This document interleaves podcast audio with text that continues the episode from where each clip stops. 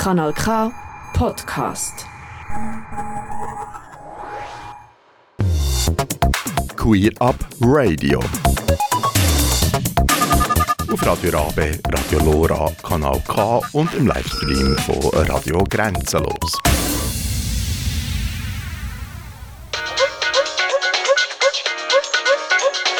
Queerbe, Queerbe, Queerbe, Special. Eine Sendung von Queer Up Radio.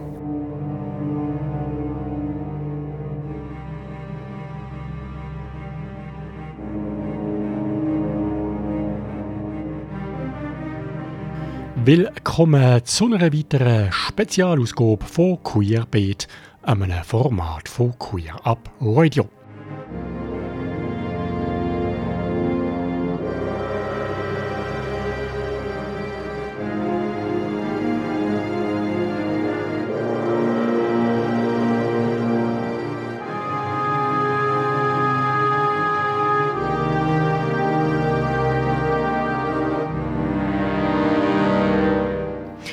Der heutigen Sendung gibt es für einmal andere Musik, als du das sonst bei Queer Up Radio und vermutlich auch auf deinem Lieblingssender gewohnt bist. Im Zentrum stehen heute oben nämlich klassische Klänge. Klänge, die zum grossen Teil von Menschen komponiert worden sind, die nicht mehr unter uns weilen. Menschen, die mehrheitlich in einer Zeit gelebt haben, die noch nicht die Rede war von Gleichberechtigung für gleichgeschlechtliche Partnerschaften und zumindest im öffentlichen Leben nicht über Geschlechtsidentitäten geredet worden ist. Natürlich hat es aber bereits damals homosexuelle KomponistInnen gegeben. Zwar haben sie ihre Neigungen mehrheitlich nur im Versteckten können ausleben teils sind aber mehr oder weniger deutliche Anspielungen auch in ihren Werk eingeflossen.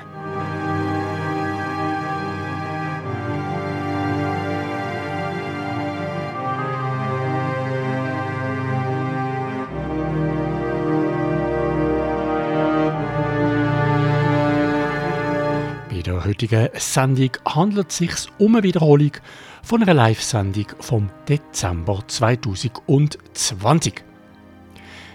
Gern nehmen wir die in den nächsten zwei Stunden nochmal mit auf eine musikalische Reise. Da ich wenig Ahnung von klassischer Musik und ihren SchöpferInnen habe, bin ich nämlich nicht allein im Studio. Gewesen. Neben mir ist mein Partner und Namensvetter Alexander Skal, ein Kenner von der Materie. Ich, Alex Meyer, wünsche dir gute Unterhaltung und spannende Einblick in eine vielleicht neue Welt.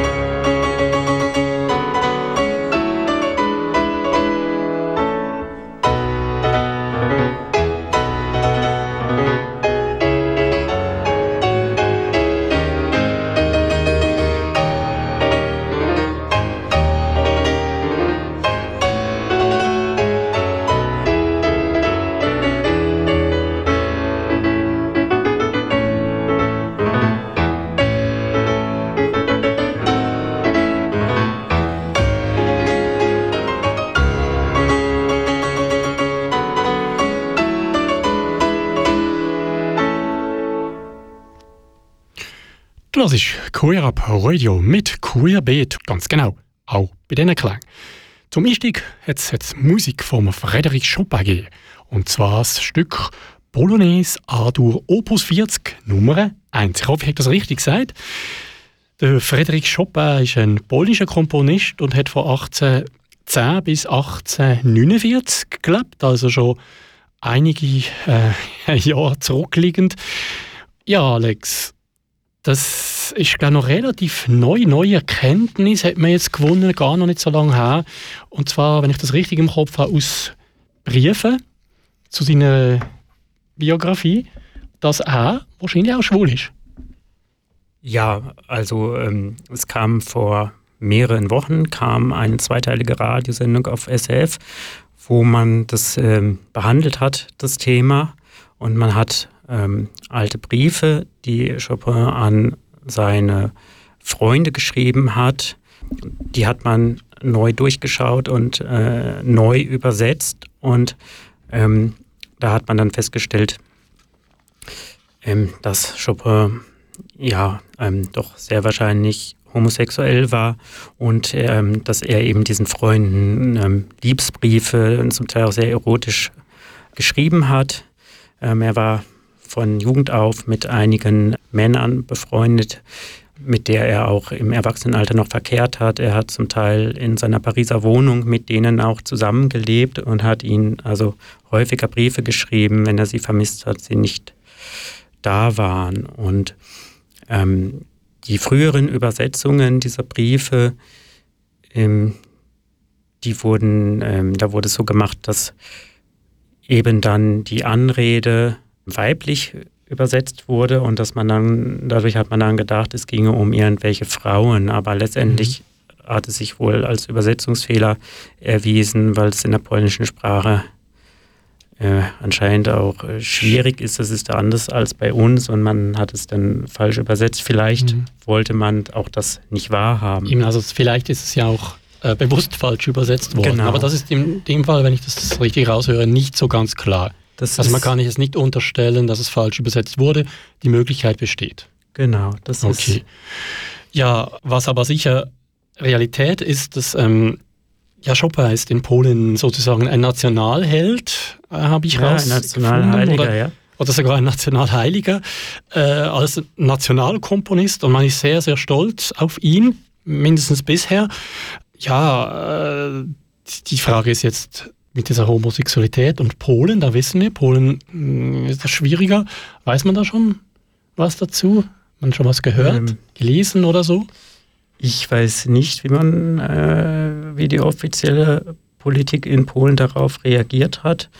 Anscheinend haben sie es bisher zur Kenntnis genommen und nicht weiter kommentiert. Es gibt ja auch einen anderen polnischen Komponisten, ähm, über den wir heute Abend noch sprechen werden, der auch schwul war und der aber ähm, 2008 etwas steht auf Wikipedia noch einen der höchsten polnischen ähm, Orden posthum bekommen hat, also ein, eine Ehrenbezeugung, ähm, wo ja auch schon eben ähm, das heutige ähm, Regime an der Macht war oder, oder Teile der heutigen Regierung auch da schon mitgemischt haben in der Politik. Und das hat man also auch damals schon gewusst mhm. von dem anderen Komponisten. Und man hat ihm trotzdem eine hohe Ehre noch nach seinem Tod zuteil werden lassen. Genau. Also da traut man sich vielleicht auch nicht die ähm, Nationalheiligtümer dann ähm, irgendwie in Ungnade fallen zu lassen. Und man, man, vielleicht äußert man sich auch nicht so dazu, aber man äh,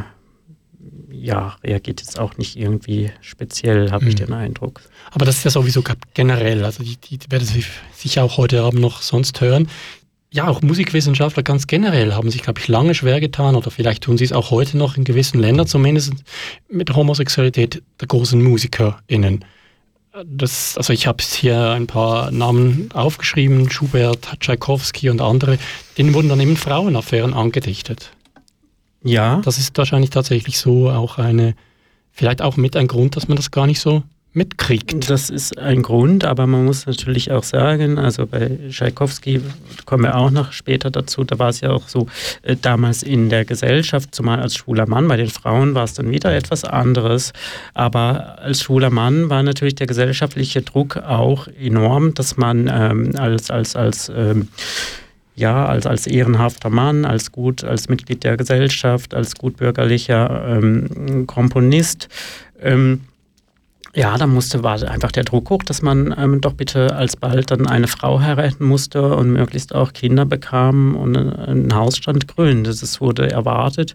Und ich denke, es war auch in vielen Fällen, bei Tchaikovsky war es eben so, dass es auch den Betreffenden nicht unwillkommen war, weil so konnten sie natürlich ihre ähm, Homosexualität wie geheim halten. Also mhm. sie waren dann offiziell verheiratet ähm, und hinter verschlossenen Türen haben sie dann natürlich trotzdem dann äh, zum Teil ihre Affären gehabt und ähm, ja. Natürlich auch, wenn wir uns zurücksetzen in eine Zeit, da war das nicht so wie heute, wo es ähm, zumindest bei uns doch ziemlich normal ist, beziehungsweise man es offen leben kann. Genau. Ich denke mal, mach, machen wir etwas Musik wieder, spielen noch ein Stück von ja. Chopin oder? Ich wollte noch ja. sagen zu Chopin. Chopin hatte ja auch über mehrere Jahre eine ähm, Beziehung zu der französischen Schriftstellerin Georges Sand. Ähm, und da geht man jetzt davon aus, dass also diese Beziehung auch ähm, ja zwar schon freundschaftlich war, aber eben nicht auf sexueller Ebene. Ähm, und ähm, da das Chopin das vielleicht auch ganz recht gewesen ist, dass er da diese platonische Beziehung hat. Und die Beziehung ist dann später auch im Streit auseinandergegangen. Ähm, falls wir Zeit haben, könnte ich noch einen Briefauszug lesen. Ja, die Zeit äh, können wir uns nehmen. Gut. Also, eben, das schreibt er an seinen engen Freund Titus Wojcikowski ähm, in Warschau, 27. März 1830. Wie immer, so auch jetzt trage ich deine Briefe bei mir. Wie glücklich werde ich sein, wenn ich im Mai außerhalb der Stadtmauern wandle und an meine bevorstehende Reise denke, deinen Brief hervorzuziehen und mich zu, zu vergewissern, dass du mich liebst oder zumindest auf die Handschrift dessen zu schauen, den ich nur lieben kann.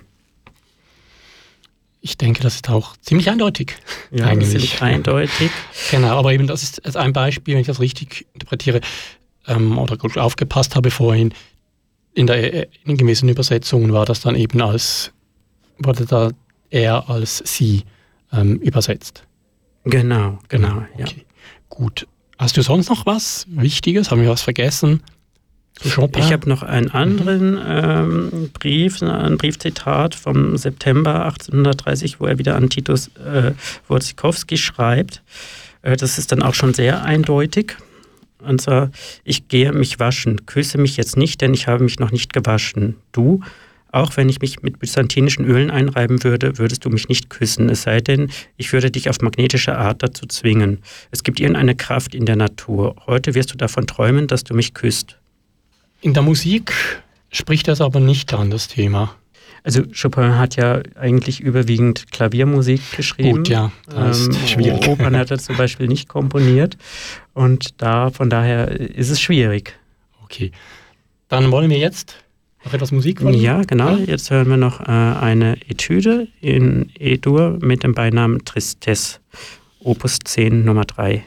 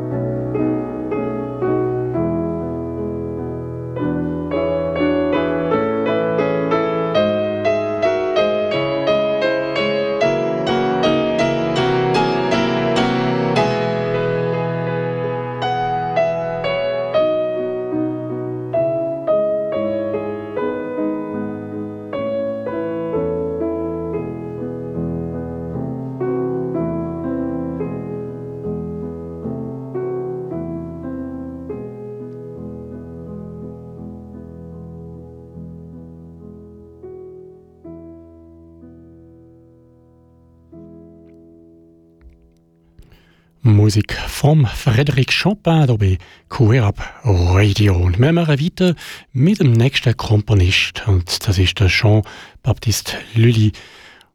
Ähm, was für ein Titel, was für ein Stück ist das, wird uns der Alex nachher sicher auch noch gerade erzählen.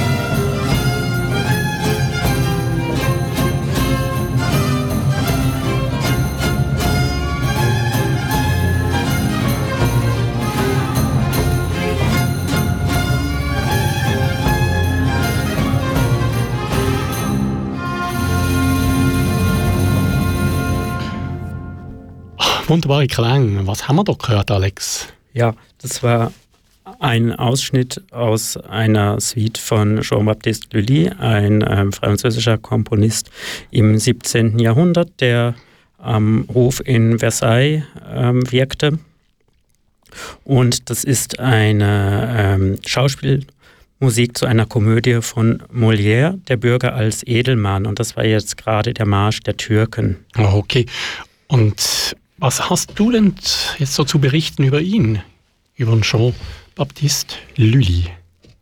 Ja, das war ein sehr einflussreicher Komponist damals. Er ist äh, 1632 in Florenz geboren, kommt aus einer Familie mit ähm, italienischen Wurzeln und ist 1687 in Paris gestorben. Eben, er war Komponist in Versailles am Hof Ludwig XIV., hat dort Ballette, Festmusiken, Opern, auch geistliche Werke komponiert. Ähm, er war verheiratet, hatte sechs Kinder, hatte aber auch homosexuelle Affären. Ähm, und als eine dieser Affären mit einem königlichen Pagen ans Licht gekommen ist, ist er beim König Ludwig XIV. in den 1680er Jahren Ungnade gefallen und wurde dann zunächst nicht mehr empfangen. Er hat ähm, viele Jahre mit dem eben mit dem schon erwähnten Dramatiker Molière zusammengearbeitet und Musik für seine Schauspiele komponiert, die dann auch eben am Hofe aufgeführt wurden bis dann auch ähm, Molière sich anderen Komponisten ähm, zuwandte. Zum Beispiel Charpentier hat dann später seine Schauspielmusiken komponiert und Molière ist, soweit ich weiß, später dann auch am Hof in Ungnade gefallen. Ähm, genau. Ähm, eine interessante Anekdote, Lully ist gestorben 1687 an einer Blutvergiftung nachdem er sich beim Dirigieren seines Tedeums, das ist ein geistliches Werk, wo wir auch gleich einen Ausschnitt raushören werden, den Taktstock in den Fuß gerammt hat. Damals waren die Taktstöcke ähm, ziemlich lang und man hat, um den Rhythmus vorzugeben, sie mit dem, also sie auf dem Boden gestampft. Also die waren groß, lang und schwer, so wie heute man manchmal noch bei Spielmannzügen zu Karneval zum Beispiel ähm, vorne den Tambour weglaufen vorn weglaufen sieht, der dann auch einen, einen mhm. ziemlich langen und dicken Stab schwingt. So ähnlich kann man sich das vorstellen. Und er hat sich dann beim Dirigieren damit die Wunde am Fuß zugefügt und ist dann durch die nachfolgende Entzündung und Blutvergiftung okay. gestorben. Also durch den, schon durch die Folgen davon, genau. nicht direkt genau. vor Ort.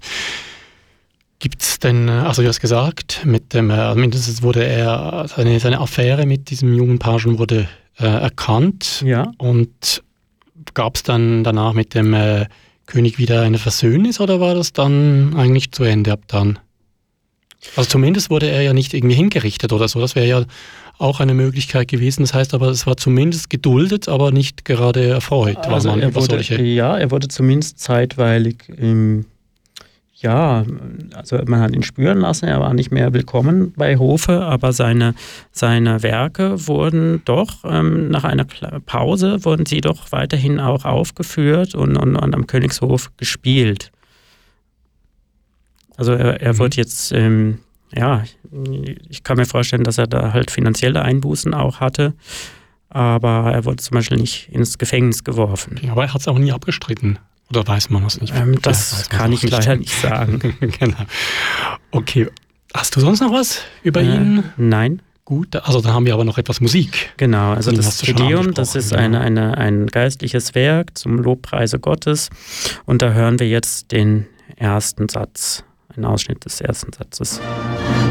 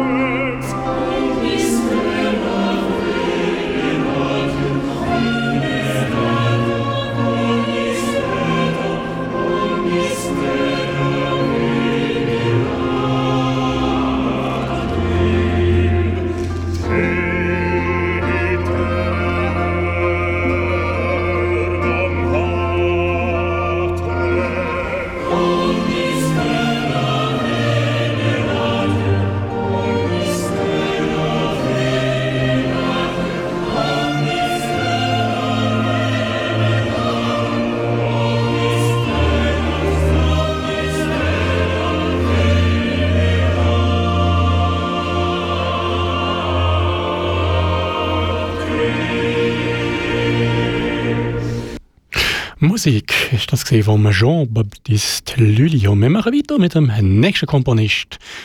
Äh, sicher auch nicht unbekannte Personen, nämlich der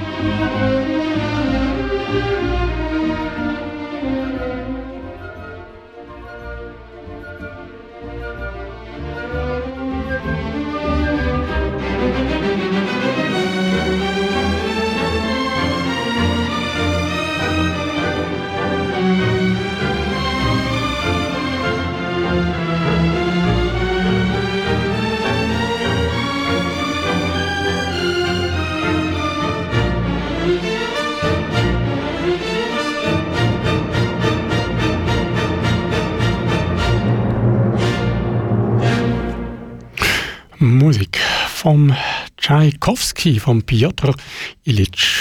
Tschaikowski ist das gewesen. und jetzt reden wir über Tschaikowski. Alex, mhm. wer ist denn dieser Mann? Ja, das war ein Komponist des 19. Jahrhunderts, ein russischer Komponist, der geboren wurde ähm, 1840 in der russischen Stadt Wodkinsk. Wie ich auf der Karte gerade gesehen habe, liegt die äh, in Südrussland.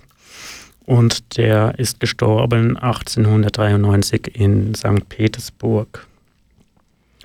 Ähm, er kommt aus einer kinderreichen Familie, also er hatte noch ähm, fünf Geschwister, darunter sein Bruder Modest Tschaikowski, der selber auch homosexuell war ähm, und soweit ich weiß auch einige seiner Libretti für Opern verfasst hat. Mhm. Ähm, zudem hat er auch ein sehr vertrauensvolles freundschaftliches Verhältnis gepflegt und ähm, er hat also sie waren, die Eltern waren ähm, nicht gerade arm. Der Vater war Bergingenieur und ähm, Tschaikowski hat seinen ersten Musikunterricht durch die französische Gouvernante, also die Kinderfrau, bekommen. Das war im ähm, 19. Jahrhundert generell in bürgerlichen Haushalten ja nicht unüblich, dass Kinder von Gouvernanten erzogen wurden und es war ebenfalls nicht unüblich, dass die dann auch die Kinder ähm, speziell auch Mädchen dann in Musik unterwiesen haben. Okay, aber er ist kein Mädchen. Nein. Und ähm, Tchaikovsky hat dann zunächst allerdings ähm, sich für eine Beamtenlaufbahn entschieden, hat die Rechtsschule in St. Petersburg absolviert ähm, und hat ähm, nebenbei private Musikstudien betrieben, ähm, bis er dann Anfang der 1860er Jahre ans Moskauer Konservatorium gekommen ist und dort dann offiziell auch ähm, Musik studiert hat, unter anderem Komposition und ab 1866 hatte er eine Dozentenstelle am Moskauer Konservatorium inne.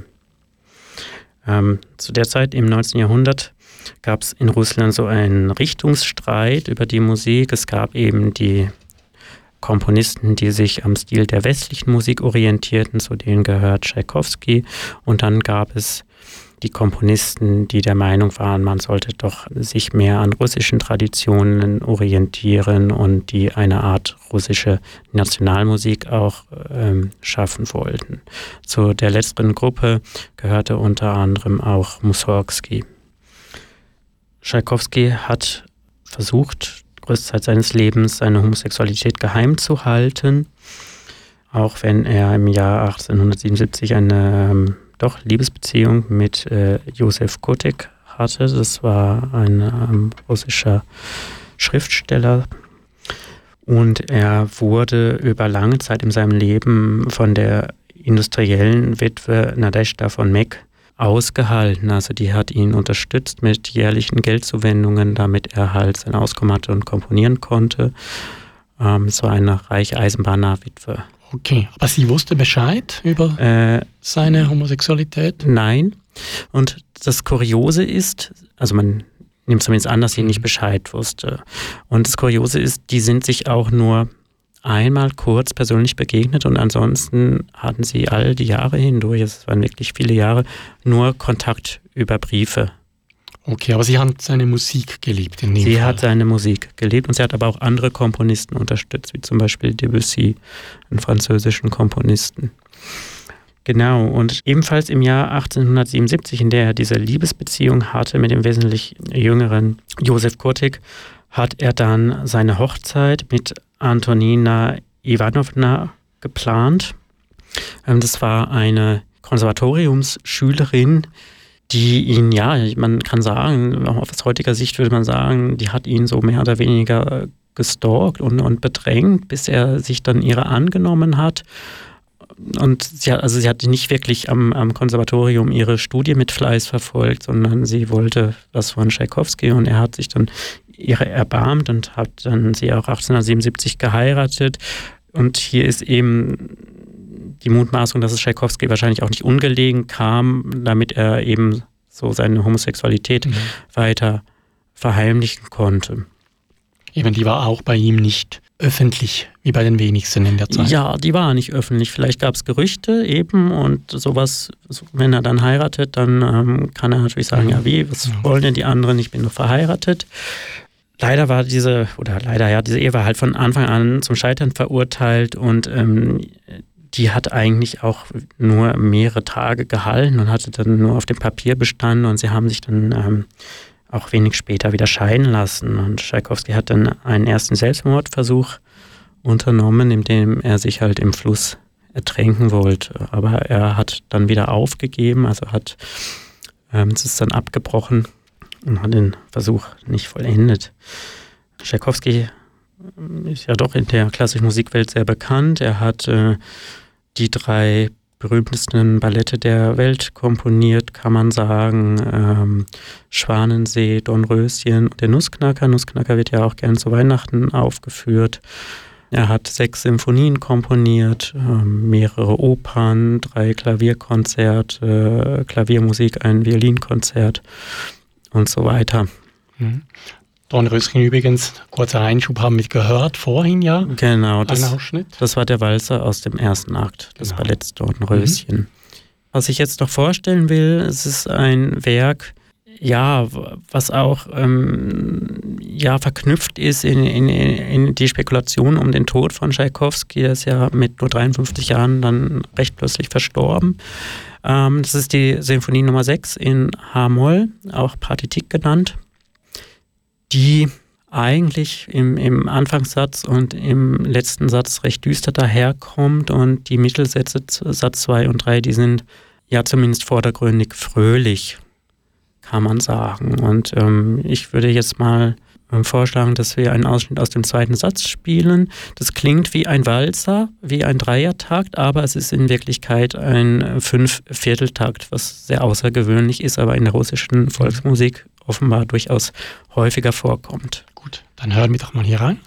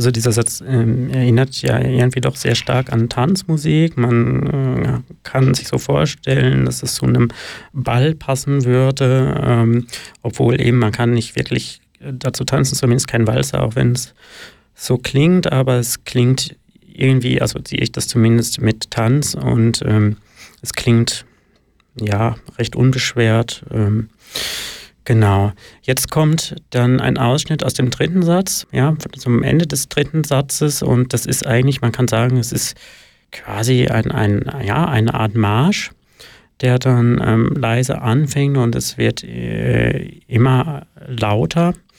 Ja, und, und steigert sich immer mehr dann bis, bis zum äh, wirklich lauten, ähm, ja, orgiastischen Finale. Es ist auch eine übersteigerte Fröhlichkeit, aber irgendwo bleibt sie auch im Halse stecken, weil es hat gleichzeitig was Militärisches und Gezwungenes, würde ich sagen. Okay, und wir starten auch jetzt nicht am Anfang, sondern genau, da war es schon etwas. Wo ähm, es dann schon sehr heftig laut ist Okay. und sehr Sache geht.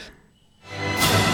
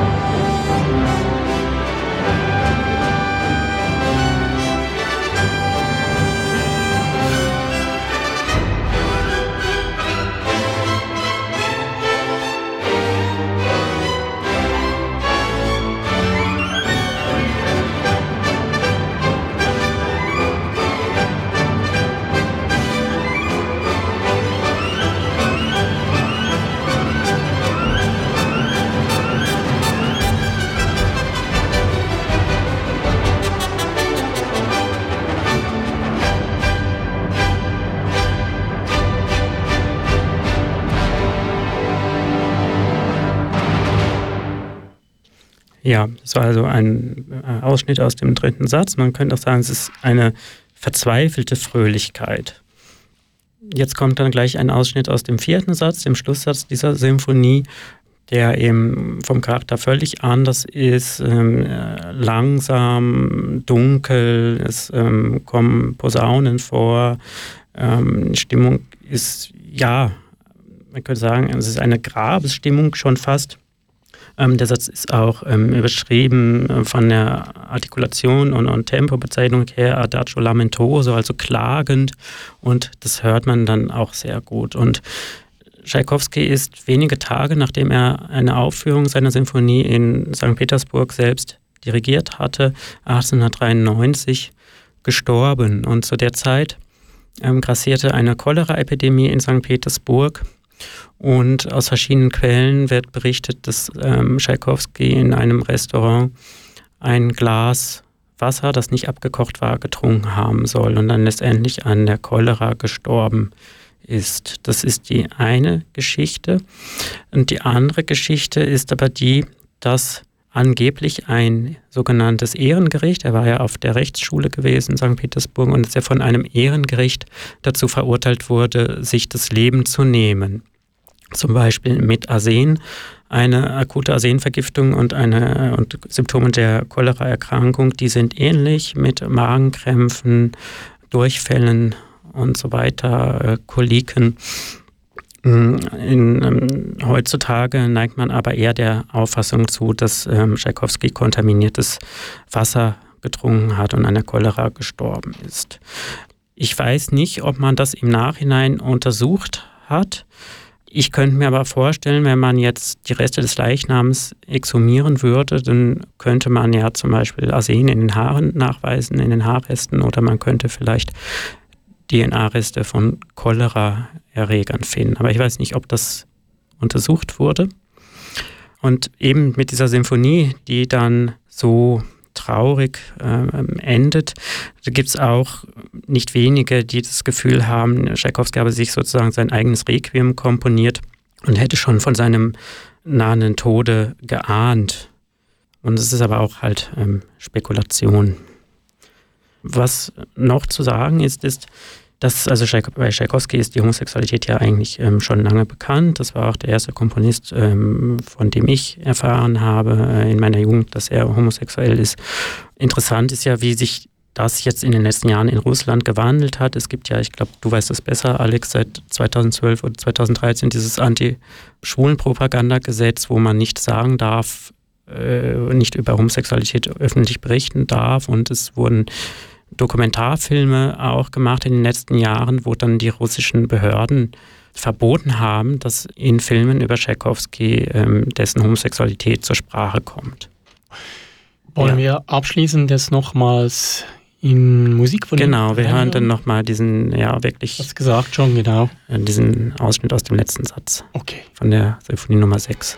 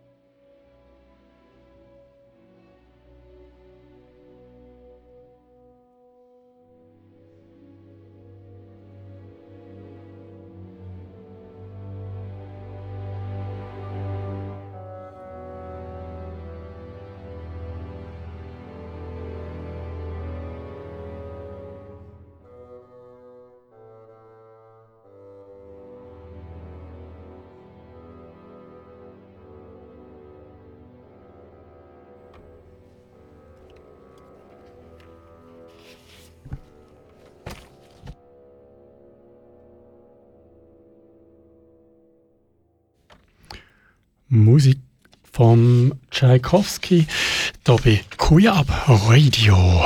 Und jetzt machen wir weiter. Und zwar, das Ganze bis jetzt sind ja alles Männer. Klassische Musik ist, glaube ich, schon auch eher eine Männerdomäne, zumindest was Komponist äh, betrifft. Bei den SängerInnen da sieht es ein bisschen anders aus. Ähm, ist das nur, dass ich den Eindruck habe, oder ist es tatsächlich so? Also, Man ganz generell jetzt nicht unbedingt homosexuelle Personen, sondern einfach ganz grundsätzlich sind Komponistinnen sind nicht so vertreten. Ja, zumindest früher ähm, waren Komponistinnen weniger bekannt in der Öffentlichkeit und es gab auch immer schon Frauen, die ähm, komponiert haben, aber sie konnten sich halt eben in, in der männerdominierten Welt nicht so durchsetzen. Und zum Teil wurden auch die musikalischen Ambitionen ähm, der Frauen unterbunden, von, auch von ihren Ehemännern. berühmtes Beispiel ist zum Beispiel Fanny Mendelssohn, die Schwester von Felix Mendelssohn, die auch komponiert hat. Aber die doch dann, ich glaube spätestens als sie verheiratet war, hat sie dann das Komponieren aufgegeben. Ein anderer Fall vom Ende des 19. Jahrhunderts ist Alma Mahler-Werfel, die Frau von Gustav Mahler, der Gustav Mahler verboten hat zu komponieren, als sie dann verheiratet waren. Ein positives Beispiel ist Clara Schumann, die Frau von ähm, Robert Schumann, die Pianistin war, ähm, die auch selbst komponiert hatte und das auch erfolgreich und auch damit durchaus an die Öffentlichkeit gegangen ja, genau. ist. Natürlich eine Zeit, eben, da hatten es Frauen grundsätzlich schwierig. Jetzt stellt sich natürlich auch die Frage, wie sieht es denn aus bezüglich einer lesbischen, also wo man es weiß oder mindestens vermutet, lesbischen Komponistin. Also man weiß es ähm, bei dieser Komponistin. Es geht um die britische Komponistin Ethel Smythe, die 1858 geboren wurde und äh, 1944 gestorben ist. Ja, sie kam auch aus einem bürgerlichen Elternhaus. Der Vater war, ähm, ja, hatte doch einen, einen recht hohen Grad in der britischen Armee und war ähm, in, so in Indien, glaube ich, stationiert zeitweise. Daher hat dann Esselsmeist, denke ich, auch ihre Reiselust bekommen und sie hat dann später ja, nachdem sie mit dem Komponieren weitgehend aufgehört hat, ähm, auch ähm, viele Reisebeschreibungen geschrieben. Wir hören uns Musik an von ihr. Ja, da sage ich dann anschließend gern was dazu. Hm, wollen wir dann gleich starten? Ja. Also mhm. vielleicht trotzdem kurz, was wir hören? Ähm, ja, wir hören ein March of the Woman. Das ist ein Lied aus einem Liedzyklus und es ist meist hatte sich zeitweise der Suffragenten, also der britischen Frauenrechtsbewegung, angeschlossen und dieser Marsch wurde dann sozusagen ähm, zur Hymne dieser ganzen Bewegung. Okay, mehr dazu dann mhm. im Nachgang.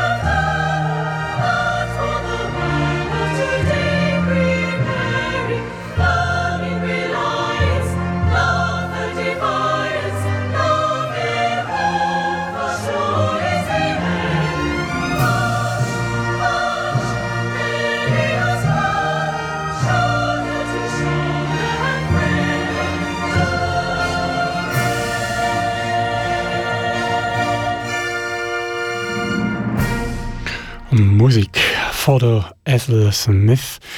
Musik, The March of Women. Die Hymne von der englischen Frauenbewegung ist das schlussendlich daraus geworden. Mhm. Was kannst du uns sonst noch über die Frau erzählen? Ja, auch da war es so eben, der Vater war äh, Generalmajor in der britischen Armee, war also ein gut bürgerlicher Haushalt oder ja, man kann eigentlich sagen, ähm, ja, gehobener Mittelstand mindestens. Auch sie hatte ähm, einige Geschwister gehabt und wurde, wie ihm in der Zeit üblich, von Gouvernanten erzogen und hat auch durch eine der Gouvernanten ihren ersten Kontakt mit ähm, der Musik von Beethoven erhalten.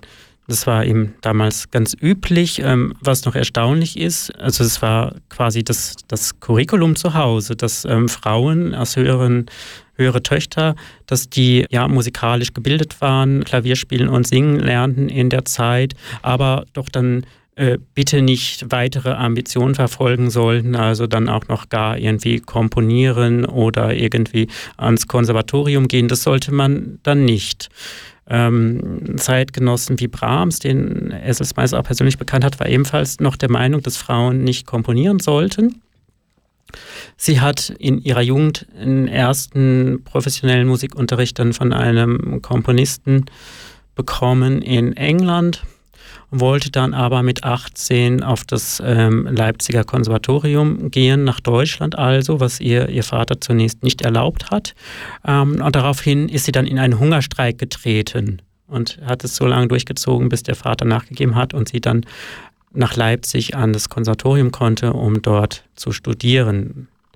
Unter mhm. anderem hat sie bei dem Komponisten Heinrich von Herzogenberg komponiert und hatte doch über einige Jahre mit, mit der Frau dieses Komponisten, mit Elisabeth von Herzogenberg, ein ähm, lesbisches Verhältnis. Wobei nicht klar ist, ob der Ehemann ähm, das gewusst hat und ähm, wenn er es gewusst hat, dann muss es offenbar stillschweigend geduldet haben. Und genau. später hat sie dann auch selber Opern geschrieben noch? Ja, sogar? sie hat einige Opern geschrieben, zum Beispiel The Shipwreckers. Und die Opern und ihre Werke wurden damals auch durchaus aufgeführt. Mhm. Also sie war äh, durchaus anerkannt und erfolgreich. Wollte ich gerade fragen. Also sie war, das weiß man, sie hatte auch schon zu ihrer Zeit dann Erfolg damit. Genau, sie hatte Erfolg. Sie wurde auch von, von damals berühmten Dirigenten, wurde sie auch gefördert. Und ihre Werke kamen eben damals schon zu Lebzeiten ähm, zur Aufführung. Mhm. Sie hat sich dann, ähm, ich glaube 1910 war es, der Suffragettenbewegung angeschlossen, hat, deren, hat Freundschaft zu deren Anführerin entwickelt. Ähm, ich meine, sie hätte sich auch in die Emily Pankhurst, heißt sie, glaube ich, verliebt. Und sie hat sich dann auch an, einem, an einer Demonstration beteiligt und während dieser Demonstration Scheiben eines Ministeriums eingeworfen und kam dafür einige Wochen dann ins Gefängnis. Und die Anekdote, die dazu überliefert ist, ist, dass sie die Frauen im Gefängnishof die anderen ähm, inhaftierten Frauen im Gefängnishof sich versammelt haben und haben dieses Lied March of the Woman gesungen und Essels Mais hat mit der Zahnbürste vom vergitterten Fenster ihrer Zelle aus dirigiert. Interessante Anekdote. Ja. Sie hat sich also wirklich auch weiter eingesetzt. Also ist nicht nur einfach Komponistin, hat damit gewirkt, sondern sie hat sich auch für Frauenrechte stark gemacht. Ja, zumindest eine kurze Zeit. Sie hat dann hinterher diese Bewegung wieder verlassen. Ja, also sie hatte wohl auch, ähm, war durchaus auch nicht mit allem einverstanden, was die Bewegung wollte. Also man ist sich nicht so sicher, ob sie sich selber als Feministin im herkömmlichen Sinne gesehen hätte. Gut, gibt es noch was, was wir von ihr wissen sollten, mitnehmen können? Oder wollen wir einfach noch ein wenig Musik ja, hören? Ja, also die Musik, die wurde ja lange Zeit nach ihrem Tod dann vergessen. Ähm, sie ist ja 1944 gestorben. 1922 wurde sie geadelt, geadelt und durfte sich äh, seither Dame nennen, also der weibliche Adelstitel in, in Großbritannien, ein weiblicher Adelstitel. Mm. Und danach, nach ihrem Tod, geriet dann ihre Musik in Vergessenheit und wird jetzt in den letzten Jahren wiederentdeckt. Und die Musik ist eigentlich doch durchaus gut und hörenswert. Und Mhm. wir hören jetzt noch einen Ausschnitt aus ihrer aus ihrem Werk The Prison.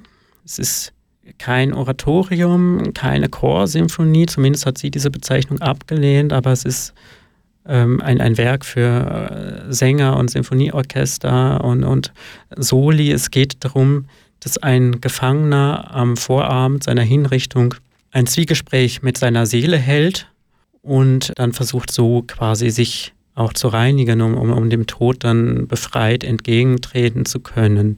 Der Text geht zurück auf, auf den ähm, englischen Philosophen Henry Brewster, mit dem Esselmais auch viele Jahre sehr eng befreundet war. Genau, wir hören jetzt mal einen Ausschnitt, genau was mit einem musikalischen Vorspiel beginnt.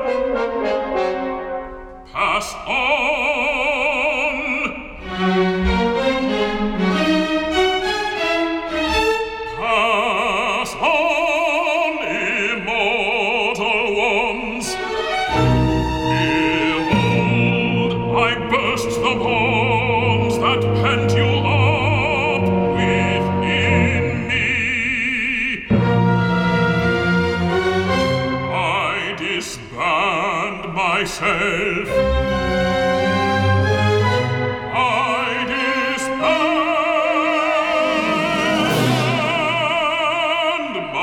myself.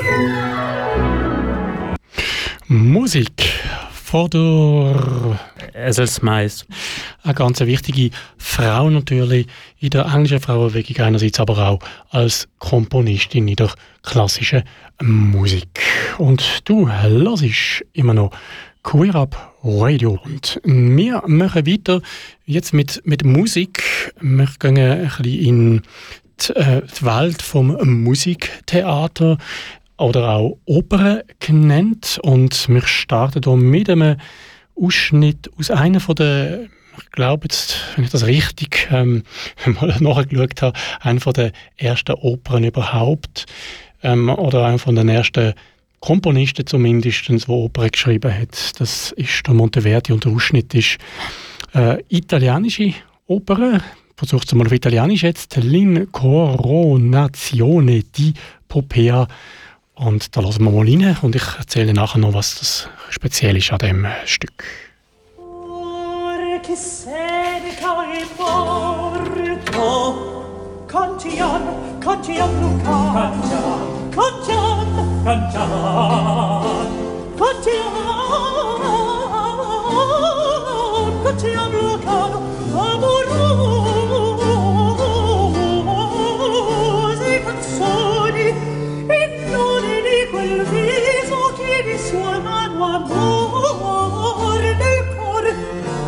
cor nel cor nel cor ma in sci. cantiam cantiam signor cantiam cantiam cantiam. Oggi per viso di letteri ti spira gloria gloria. Es mira gloria, es mira gloria, di gloria, amore, es mira gloria, es mira gloria, gloria, di gloria, amore.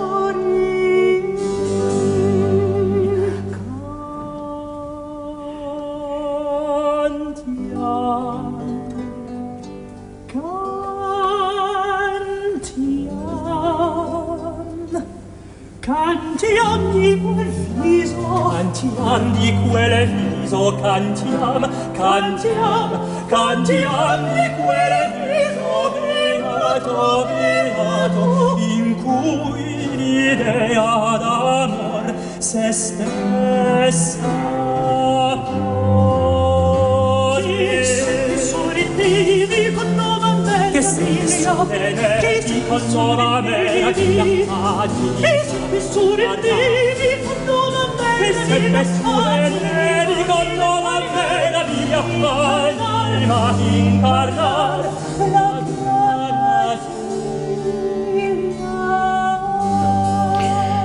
Musik vom Monteverdi aus seiner Oper L'Incoronazione di Popea. Und zwar singen da geht's da um den Nerone und Lucano, wo da ein Duett singen und es wird auch gesagt, dass das ähm, so sozusagen irgendwie das schwulste Duett sei in der Opernwelt.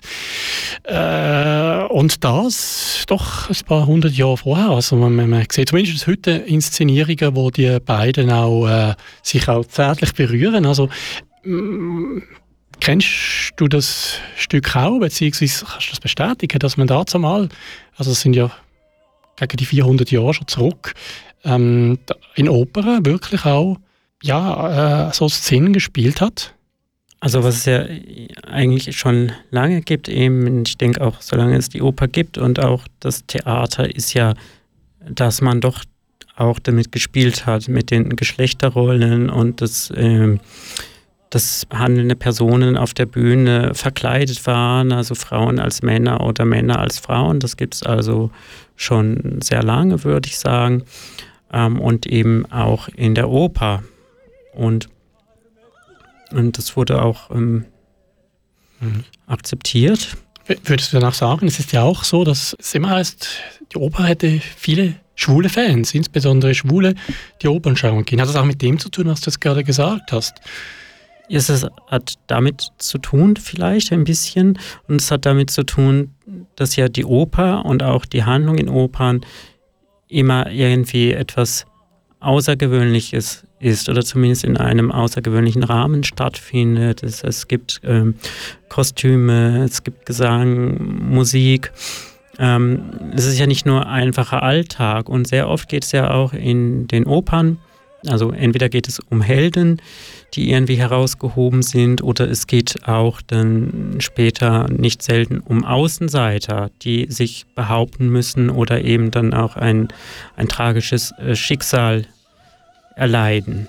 Und ich denke, da können sich ja auch viele Schwule dann mit identifizieren. Und was auch schon eigentlich, ja, was man ja weiß, ist, dass im, im Kunstbetrieb und im, im, Kulturbetrieb generell und eben auch in der Oper ja auch ähm, insgesamt eine größere Offenheit herrscht, einfach ähm, für, ähm, für Homosexuelle. Das ist vielleicht ähm, heute ist, ist, ist das anders, weil, weil es woanders auch offener wird und ähm, die Freiheiten immer größer werden. Vielleicht ist das dann nicht mehr so relevant, dass das in der Oper wie auch beim Film dann wie, wie so ein geschützter Raum ist. Aber ich denke, das waren früher sicherlich auch Beweggründe, warum ja, Menschen sich ähm, mit der Oper verbunden fühlen, gerade Schule, warum eben auch gerade im, im, künstlerischen Bereich, im Bereich der Oper, des Theaters, es auch viele Homosexuelle gibt. Es gibt homosexuelle ähm, Regisseure, ähm, Schauspieler, ähm, Sänger und so weiter. Das Ballett hat natürlich auch äh, sowieso ähm, dann, denke ich, auch auf viele eine auch erotische Anziehung, so dass das auch dann ähm, geschätzt wird. Mhm. Also heute für mich nachvollziehbar. Ist denn bekannt, wie das damals angekommen ist, solche ähm, Szenen? Also auch eben Szenen, das war ja schon damals so, dass ähm, Männer in Frauenkleidern, Frauen in Männerkleidern mm, aufgetreten sind, also die Stücke so geschrieben wurden. Ist mhm. bekannt, mhm. wie das damals angekommen ist in der Gesellschaft. Ja, also man hat es ja eigentlich nie so explizit gemacht, wie man das heute vielleicht darstellen würde auf der Bühne. Also es gab, soweit mir bekannt ist, nicht Opern mit ähm, ausgesprochen homosexuellen Sujet, aber das waren dann häufig auch Nebenrollen, die ähm, eben so besetzt wurden. Ähm, ich denke, man hat es weitgehend akzeptiert, aber es wurde auch durchaus diskutiert. Es gibt eine Anekdote, ähm, die ich gelesen habe zum Rosenkavalier. Das ist eine Oper von Richard Strauss. Ähm, da wurde also, als die Uhr aufgeführt wurde, die Oper, wurde schon diskutiert, ob das denn ginge, dass die Marschallin ähm, dann mit dem Oktavian, das ist, äh, die liegt also, ähm, bevor der Vorhang hochgeht, ähm, sind die im Bett und werden dann gezeigt, wie sie dann im Bett liegen, wenn der Vorhang hochgeht. Und der Oktavian ist eine Frau. Es ist eine sogenannte Hosenrolle, wo eine Frau als Mann verkleidet auf der Bühne ist. Also es wird von einer Frau gesungen. Da wurde dann diskutiert darüber und die einen meinten, ja, das sei ja widerwärtig, weil das ja sowieso unschicklich ist, dass also da eine wesentlich ältere Frau und der Octavian miteinander was hätten und dann auch noch als Frau ein, von einer Frau dargestellt, die dann männliche Dinge tun müsse, das ginge nicht. Und ein anderer Teil der Kritik meinte, ja, weil das aber ja jetzt zwei Frauen sind, also der Mann auch von der Frau gespielt wurde, sei das ja gar nicht schlimm und auch moralisch gar nicht verwerflich, weil man sich offenbar, der Kritiker sich gar nicht vorstellen konnte oder wollte, dass zwei Frauen auch eine erotische Anziehung zueinander empfinden können. Aber man kann eigentlich auch sagen, dass schlussendlich ähm, man auch von Opern, das ein, ein, eine Gattung ist in der in der Kunst schlussendlich auch, wie übrigens generell die Kunst, die halt auch man sogar als queer bezeichnen kann. Es ist ja etwas Ausgefallenes sozusagen, wenn man ja. den Begriff queer jetzt mal in diese Richtung ja. interpretiert. Und es ist irgendwo eine Möglichkeit, wo eben die Grenzen sozusagen aufgehoben sind. Ja. So mal, mal meine Interpretation, genau, genau. der jetzt nicht wirklich so in dieser Welt zu Hause genau, ist. Genau, also die Oper bietet natürlich auch dann einen Freiraum für allerlei, mhm. was so nicht möglich ist, so wie eben auch im Karneval. Das ist vergleichbar und es kommen ja auch in der, in, in der Oper ja auch jede Menge andere Gestalten mhm. vor. Also es, es, es kommen, kommen, Hexen vor, Geister, Götter und so. Die kommen ja auch alle vor, irgendwelche Fabelwesen, die dann eben dort ähm, also handeln. Und, ja, und Götter in Menschengestalt und Menschen, die dann sich in Gott verwandeln und hin und her. Also so bei den antiken Stoffen. Ja. Dinge, die in der Öffentlichkeit sonst nicht einfach so gesagt werden dürfen, vielleicht oder ausgelegt in Anführungszeichen. Genau interessante äh, Interpretation auch sicher. Warum? Das kann man natürlich überstreiten. Das haben auch andere gemacht. Es gibt auch übrigens ein Querverweis kurz auf, auf das Thema Opern Tunten. Ähm, übrigens auch interessanter Film, der, den man noch, noch in der Mediathek nachschauen kann. Der, der Film von ähm, Rose von Braunheim müsste der gewesen sein. Genau, auf Arte kam der, da wird man es wahrscheinlich in der Mediathek finden. Und ich habe auch noch einen Jingle. Queer Book. Ich habe einen Jingle zu einem Queer Book und sozusagen ein, ein Buch, das ist ein schwuler Opernführer, also es ist nicht ein, ein Roman oder sonst was, sondern wirklich ein echter Opernführer. Und ich glaube, das kann man sagen. Ne? Da ist auch so, du, du kennst Opernführer, das ist ein Opernführer, einfach mit der, der, ähm, dem Fokus auf Opern mit irgendeiner schwulen Thematik im weitesten Sinne, also schwule Komponisten oder irgendwas, was in den, in den Stücken die Richtung gehen ja, kann oder interpretiert Genau, also zumindest könnte. Oder vielleicht auch von schwulen gemocht wird. Ja, genau. Also es geht um, um queere Bezüge. Das heißt nicht immer, dass die Komponisten schwul waren oder lesbisch oder, oder queer in irgendeinem Sinne oder dass ähm, die Handlung sich darum dreht, sondern es gibt auch, auch verstecktere queere Bezüge oder zumindest kann manches so interpretiert werden, was dann vielleicht für queere Menschen dann auch an der Oper besonders interessant oder reizvoll ist. Mhm.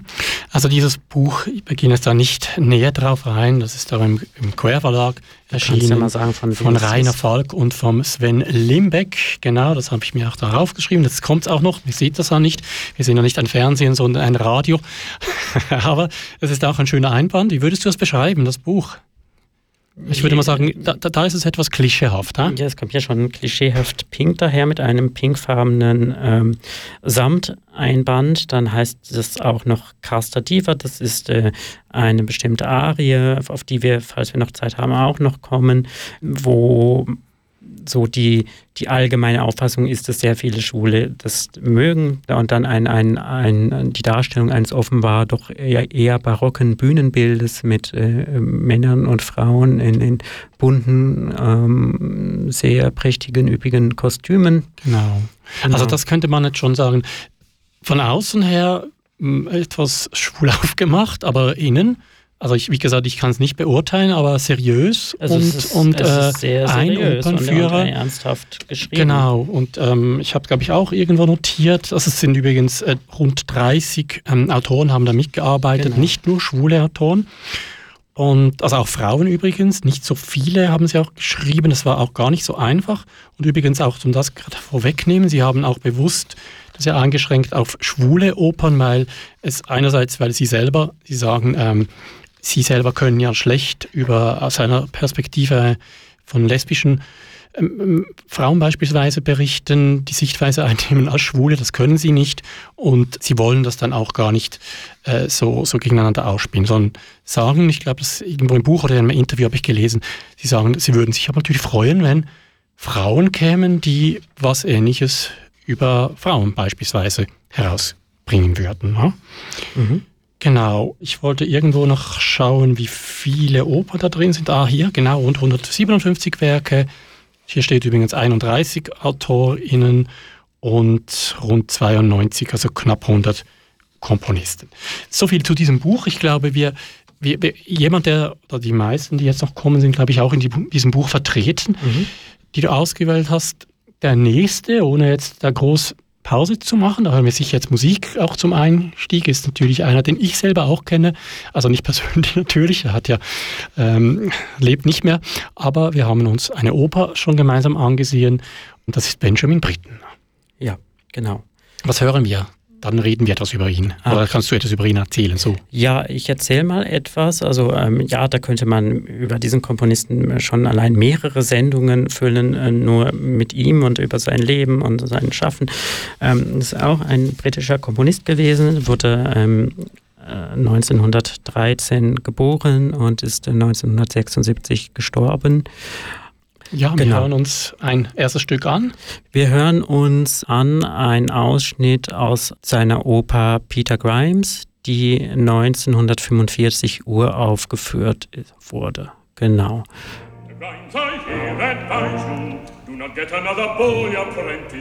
Get a fisherman to help you, big enough to stand up for himself. Our verdict is that William Spode, your apprentice,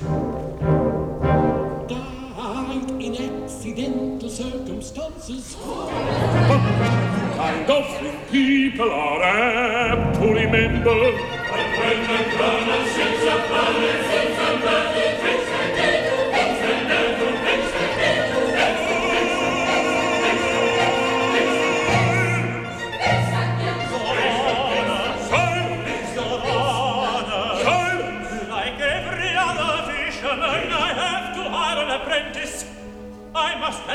Then get a woman, help you look after him. That's what I want, but not yet.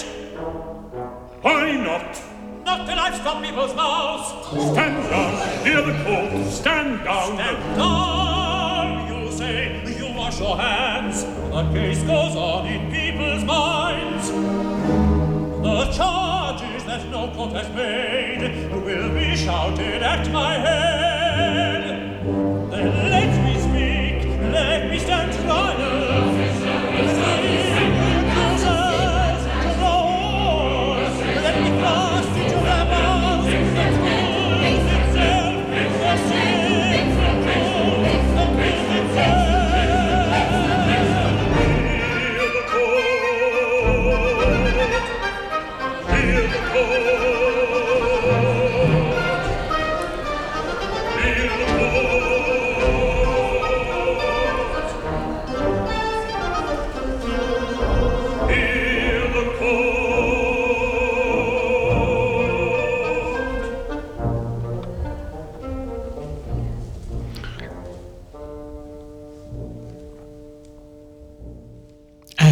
Ein erster Ausschnitt aus der Oper Peter Grimes vom Benjamin Britten.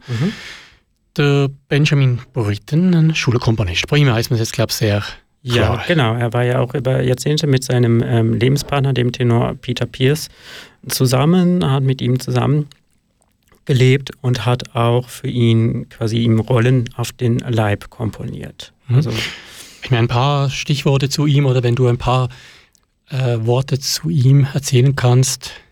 Wer ist Peter Grimes? die Oper Äh, Peter Grimes, sorry, natürlich wollte ich eigentlich fragen, Benjamin Britten, aber ist egal, du darfst auch was über die Oper erzählen. Okay, dann erzähle ich zu der Oper Peter Grimes ähm, ganz kurz zusammengefasst die Handlung.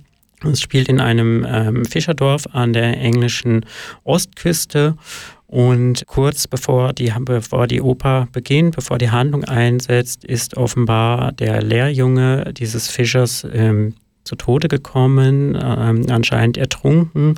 Und es gibt jetzt eine improvisierte Gerichtsverhandlung. Damit beginnt die Oper, in der Peter Grimes angeklagt wird, dass er schuld sein soll am Tod dieses Lehrjungen, aber er wird letztendlich dann freigesprochen. Aber er wird ermahnt, er soll sich doch lieber keinen Lehrjungen mehr nehmen, sondern einen Erwachsenen, der für sich selbst einstehen kann. Und obwohl er freigesprochen wurde, würde ja auch dieser Makel quasi an ihm haften bleiben. Also und Teile der Einwohner des Dorfes sind also auch nicht einverstanden damit und halten ihn nach wie vor für schuldig. Und er wird dann immer mehr zum Außenseiter. Er ist mit einer Lehrerin liiert und einer, er nimmt sich dann doch entgegen des Ratschlages einen neuen Lehrbuben. Und diese Lehrerin entdeckt dann nach kurzer Zeit irgendwie äh, Wunden und, und Flecken an ihm und mutmaßt, dass der offenbar von dem Fischer misshandelt wird. Und dann geht eine Hetzjagd los auf diesen Fischer. Und äh, ein, ein Mob macht sich auf äh, in, in seine Hütte, zu seiner Hütte, um ihn dort zur Rede zu stellen. Und Peter Grimes ahnt es irgendwie schon und schickt dann den Lehrjungen raus äh, aus einem Seitenausgang, äh, als er merkt, dass, dass da die Dorfmeute ankommt und ähm, der Junge geht raus und stürzt dann tragischerweise von den Klippen. Also das Haus ist auch auf, auf einer Klippe gebaut. Und letztendlich wird dann Peter Grimes, wenn ich es richtig im Kopf habe, dann nahegelegt, äh, er soll doch mit seinem Boot rausfahren und dann den, den Tod durch Ertrinken herbeiführen. Also Mhm. auch da kann er eigentlich nichts dazu, dass der Lehrjunge gestorben ist, aber auch trotzdem wird er irgendwie damit in Verbindung gebracht. Aber es hat nicht eine direkte schwule Handlung jetzt, aber das, das, äh, das Außenseiter sein, das ist dich ja hier angesprochen. Das hat ja Brinton Zeit seines Lebens auch gespürt durch seine Homosexualität, die er zwar vielleicht nicht im heutigen Sinne ausgelebt hat, sondern also, äh, äh, aber Eingeweihte wussten es natürlich. Ähm, und ähm, aber auch er muss sehr vorsichtig sein, weil das war halt ähm, ja bis weit ins 20. Jahrhundert hinein war auch in England ähm, hom homosexuelle Handlungen strafbar und von Gefängnis bedroht. Genau, also die Ausführung, Genau. wenn man das so sagen will, von, von ähm, seiner Lebensweise, seiner ja, Sexualität. Gibt es denn Opern, Stücke von ihm, die, die da deutlicher werden, das ansprechen? Ja, es gibt ähm, zum einen die Oper, die wir jetzt nicht hier haben, Billy Budd, wo es, das spielt auf einem Schiff unter den Matrosen und ähm, die werden, glaube ich, auch von einem Offizier misshandelt. Das ist das Eigentümliche an der Oper ist eben, es ähm, hat nur Männerrollen, es kommen nur Männer darin vor. Da gibt es doch ähm, Bezüge und Anspielungen und natürlich am offensichtlichsten, das ist Brittens letzte Oper, in den 70er Jahren komponiert, Death in Venice, nach der Novelle Tod in Venedig von Thomas Mann, wo es ja doch um eine schwule Thematik geht. Also ein alterner Schriftsteller ähm, ist in einer Schaffenskrise und fährt dann in die Ferien nach Venedig wo er sich dann in einen 14-jährigen polnischen Jungen, den er aus der Ferne beobachtet, verguckt und ganz hingerissen ist und äh, sich verliebt und er erst gar nicht weiß, wie ihm geschieht. Hm. Und er nimmt äh, also auch eigentlich nicht direkt Kontakt mit dem Jungen auf, aber er ist dann so in seiner Traumwelt und nebenbei ähm, gibt es dann auch noch eine, eine Cholera-Epidemie in Venedig, der der Schriftsteller dann schließlich auch zum Opfer fällt, beziehungsweise mhm. auch zum Opfer fallen will, weil er, obwohl er Gelegenheit dazu hätte, möchte partout nicht abreisen. Okay, jetzt noch zurück wieder zu Briten. Das war jetzt auch eine, eine weitere Oper von ihm. Gibt es sonst noch äh, wichtige sag mal, Lebensabschnitte aus, oder Punkte aus seinem ja, Leben, die du erwähnen möchtest? Genau, zum Thema Homosexualität, das ist das eine. Das andere ist, dass er wohl auch, sagt man ihm nach, ähm, ja, ein, ein Päderast war, also auch, auch, auch Jugendliche anziehen fand, die noch nicht erwachsen waren. Er hat auch zum Teil junge Sänger, jugendliche Sänger seiner Stücke, die er komponiert hat, bei sich beherbergt und sie auch unterwiesen im Unterricht, hat sie zum Teil sogar in seinem, mit in seinem Bett schlafen lassen. Aber das haben diese Jugendlichen dann hinterher auch selber ausgesagt, mehrfach, er hat nie etwas getan. Also er hat sie nicht irgendwie angefasst, nicht missbraucht, wobei man das im, im, im Bett mit ihm im Bett liegen gemeinsam. Das wäre heute auch schon sicher mehr als mhm, grenzwertig ja. und würde schon als Übergriff gewertet, aber mehr ist nicht passiert offenbar. Also sind aber dann auch kritischere Punkte genau, in, in, genau. in, seinem Leben. Genau, gibt's. Genau. Und ja. was noch erwähnenswert war, wäre vielleicht auch im Hinblick auf äh, einen der nächsten Ausschnitte, die wir hören, äh, Britten war ähm, Zeit seines Lebens Pazifist und hat auch im Zweiten Weltkrieg den Kriegsdienst verweigert und war auch in mehreren Friedensbewegungen äh, Mitglied gewesen. Okay, und jetzt hast du es angesprochen, wir hören noch mal was, einen Ausschnitt, einen weiteren aus Peter Grimes, ist das richtig? Genau, da hören wir ein, ein Zwischenspiel Genau, die hat er später dann separat auch veröffentlicht, ein instrumentales Zwischenspiel, ähm, den Sonntagmorgen. Man, ja, und es gibt so die Assoziation, dass ähm, ja, da eine Kirche ist, wo dann schon die Glocken zum Gottesdienst läuten und, und die Leute dahin strömen.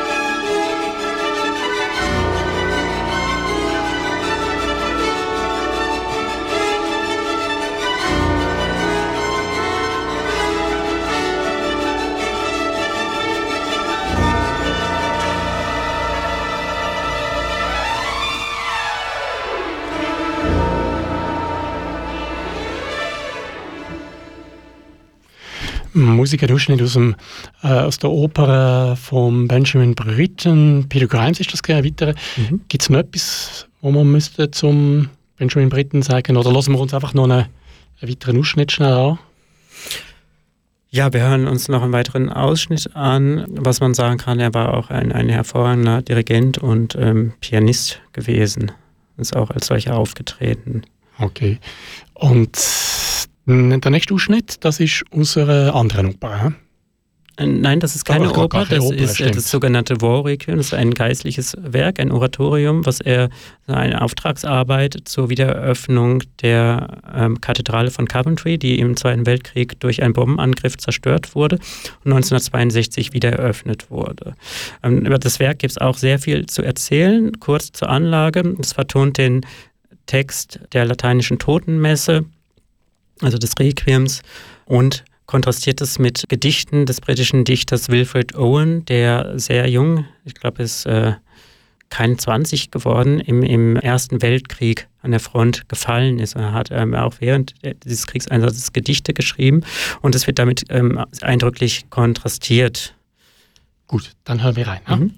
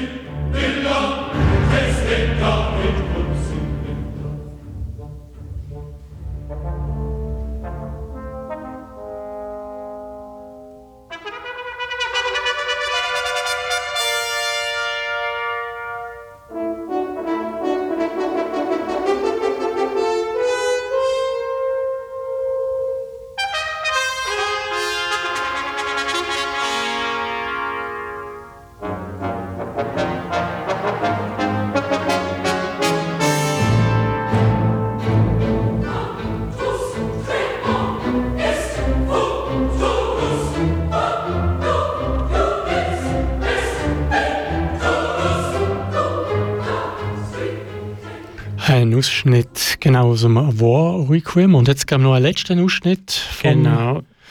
Britain. Genau, Was das da ist äh, Tod in Venedig. Das ist dort, wo er, glaube ich, äh, ich bin nicht ganz sicher, aber das ist, glaube ich, dort, wo er im Hotel das erste Mal diesen ähm, 14-jährigen Jungen, Tazio heißt er, ähm, sieht.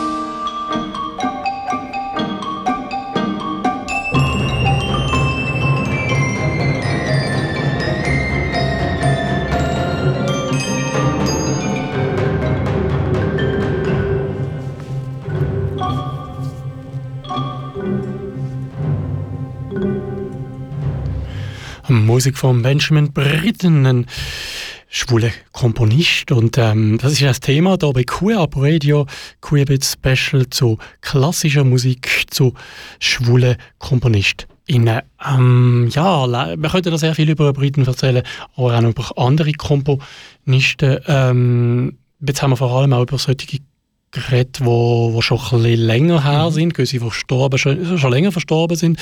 Es gibt aber auch Kommunisten, die noch leben. Ja. Und Opern, die erst relativ frisch ähm, Da haben wir glaube ein Beispiel, einen kurzen Ausschnitt dazu dabei. Genau. Um was geht's? Es geht um eine, um die Oper Edward II., adaptiert von dem Theaterstück Edward II. von Christopher äh, Marlowe. Das war so etwa ein, ein, eine Shakespeare-Zeitgenosse, der über äh, Edward II. ein Theaterstück gemacht hat. Den König hat es ja wirklich gegeben und es wurden ihm tatsächlich auch homosexuelle Affären und, und Liebschaften angedichtet, vor allem zu ähm, seinem Galveston, ein, ähm, ja, mit dem er halt ein, ein Verhältnis hatte.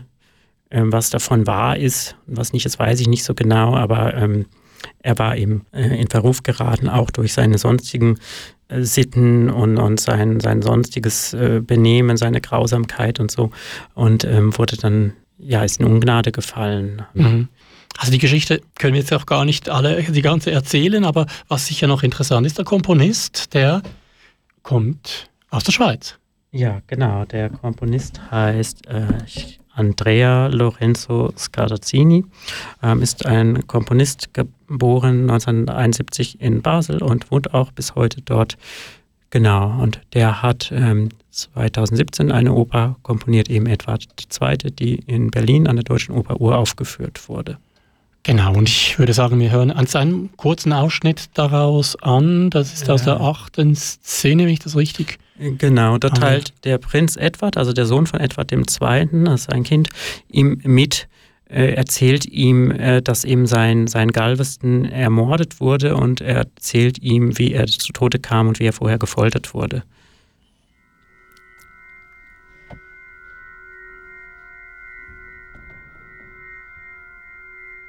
Papa. Lass mich allein.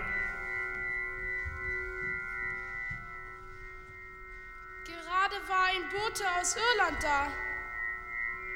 Was hat er gesagt?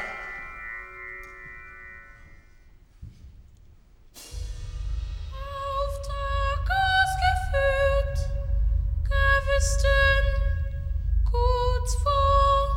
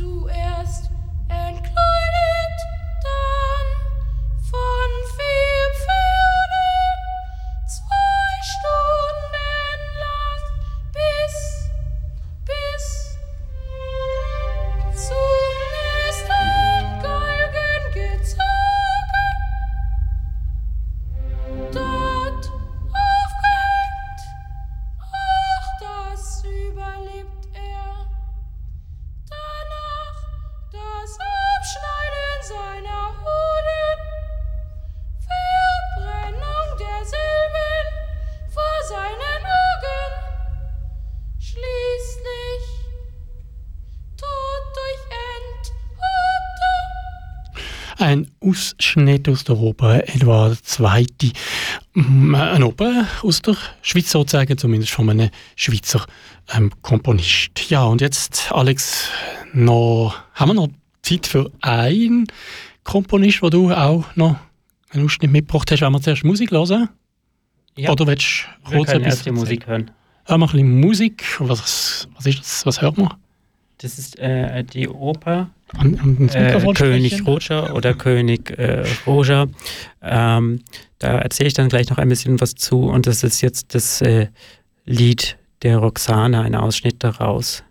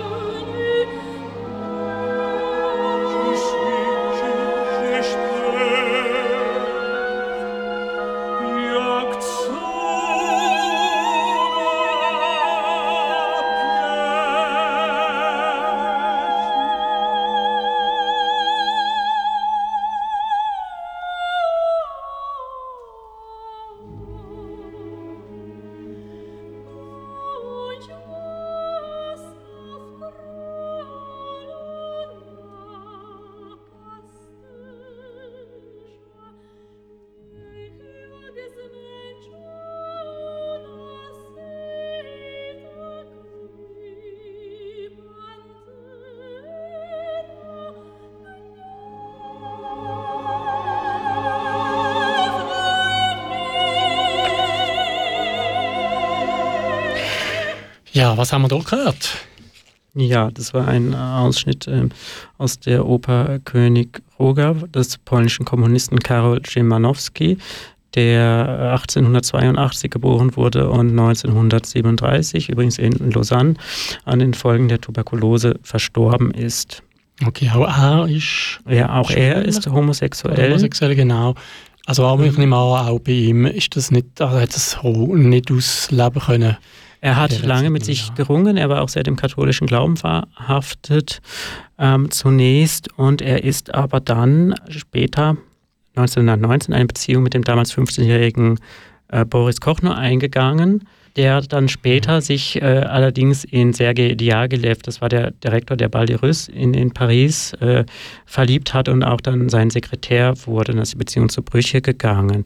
Und diese Oper König Roger ist, ähm, ja, hat homoerotische Anspielungen. Es geht darum, das ist ein, ein christliches Königreich und ähm, dann kommt ein Hirtenjunge und verkündet einen äh, neuen Glauben der Freude und man ist eher skeptisch, will ihn verurteilen wegen äh, Häresie.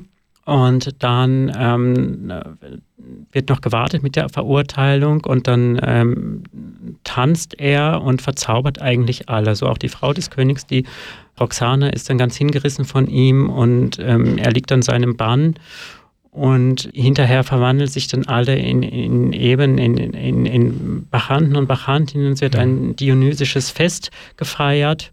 Und die Roxana geht dann schließlich mit ihm mit und der König bleibt zurück und opfert dann sein Herz. Und es ist aber auch eine Anspielung, dass sich der König quasi ebenfalls in diesen Hirtenjungen verliebt haben soll. Okay. Das, das paar letzte Wort zum äh, so einem schwulen Komponist. Wir sind fast am Ende von der Sendung. Jetzt würde es mich einfach noch schnell wundern, was, was, was denn die so persönlich an klassischer Musik und an Opern fasziniert. Ist schwierig zu sagen. Also klassische Musik äh, fasziniert mich eigentlich immer schon, spätestens seit dem zehnten Lebensjahr. Nicht nur Oper, aber Oper doch mhm. sehr stark auch. Und es ist eben es ist alles. Es ist äh, die Musik, die Handlung, der Gesang, auch das Bühnenbild und die Kostüme. Also ich kann es gar nicht an einzelnen Dingen festmachen, würde mhm. ich sagen. Hat es ein Schlüsselerlebnis gegeben oder ist das für dich immer so gewesen, dass du ich klassische sagen, Musik... Es hat ein Schlüsselerlebnis gegeben mit der klassischen Musik, nicht mit der Opernstütze, sondern mit der, der klassischen Musik. Ich habe als Kind mal auf einer Autofahrt die Melodie äh, von äh, Freude schöner Götterfunken aus der äh, neuen Sinfonie von Beethoven gehört. Ich glaube, das war sogar auch äh, Bearbeitung, mehr so, so eine Pop-Bearbeitung, aber mir hat die Melodie so gut gefallen. Dann wollte ich wissen, was das genau ist und habe dann danach gesucht und, und, und äh, gefragt und bis ich dann herausgefunden habe, dass das von Beethoven ist, aus, aus der neunten Sinfonie und habe mir dann die Kassette gekauft. Damals gab es noch Kassetten ähm, und habe die dann eigentlich immer äh, rauf und runter gehört über lange Zeit und habe dann nach nach und nach kam ich dann zu anderen Komponisten und so hat sich und das dann immer weiterentwickelt. Okay. Genau. genau. Super, was sind deine Favoriten? Wenn zwei, drei kannst schon spontan kannst sagen. Oder ist es so breit, dass man das da hat es natürlich viele. Ein Favorit, äh, der zwar keine Opern geschrieben hat, dafür viele Kantaten, ist, ist Bach natürlich. Okay. Ähm, ja, und an Opernkomponisten, also Brinden, finde ich immer wieder sehr spannend, aber auch eben die Komponisten, die wir heute äh, gehört haben, sind für mich eigentlich auch Entdeckungen wie Esos Smiles oder Karol Schimanowski, wo ich mich bisher noch nicht so viel mit befasst habe, was ich aber halt jetzt in Zukunft machen werde. Okay. Super, vielleicht erfahren wir ja ein anderes Mal mehr über die, deine Lieblingsmusik oder auch noch viel mehr über klassische Komponistinnen. Hier bei Queer Up Radio. Queer Up Radio. Na, na, na, na, na, Queer Up Radio sendet jeden Sonntag ab der 7 Uhr am Abend in der Region Bern auf Radio Rabe. Und jeden zweiten Samstag ab der 8 Uhr am Abend in der Region Zürich auf Radio Lora sowie jeweils am vierten Dienstag vom Monat in der Region Alten Aarau-Baden auf Radiokanal K. Alle Sendungen sind außerdem im Livestream auf radio.grenzenlos.ch zu hören. Mehr Infos zu Queer Up Radio findest du auf der Webseite queerupradio.ch. Da kannst du auch alle unsere Sendungen im Archiv nochmal anhören oder mit uns Kontakt aufnehmen. In den letzten zwei Stunden hast du eine Wiederholung gehört von der Spezialsendung zum Thema homosexuelle KomponistInnen in der klassischen Musik, wo erstmals im Dezember 2020 live ausgestrahlt worden ist. Ja, und das ist es auch schon fast mit Queer Up Radio für das Jahr gewesen. Einmal mehr geht ein außergewöhnliches Jahr zu Ende. Ein Jahr, wo viele Menschen auf der Welt haben müssen leiden, auch in der LGBTIQ-Community. Im Namen vom ganzen Team und Vorstand von Queer Up Radio möchte ich mich für deine Treue bedanken und wünsche dir, deinen Angehörigen und all deinen Freundinnen alles Gute, auch im neuen Jahr. Zum Abschluss der heutigen Sendung hören wir jetzt noch Musik von Maria Callas, Kultfigur unsterbliche Megastar von der Opernwelt und eine schwule Ikone. Am 2. Dezember wäre Maria Callas 100 Jahre alt geworden. Wir hören bis zum Ende dieser Stunde Ausschnitt aus der Oper Norma an. Durch die letzten beiden Stunden begleitet haben die der Opernkenner Alexander Skall und meine Wenigkeit Alex Meyer. Ich wünsche weiterhin schöne Resttage kommt gut ins neue Jahr und bleibt gesund.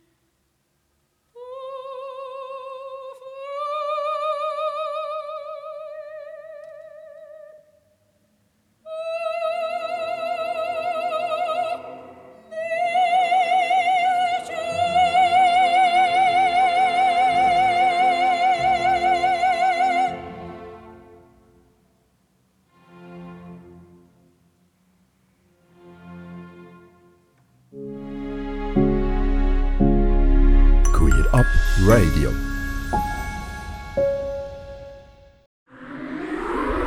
Das ist ein Kanal K Podcast Jederzeit zum Nachhören auf kanalk.ch oder auf deinem Podcast App.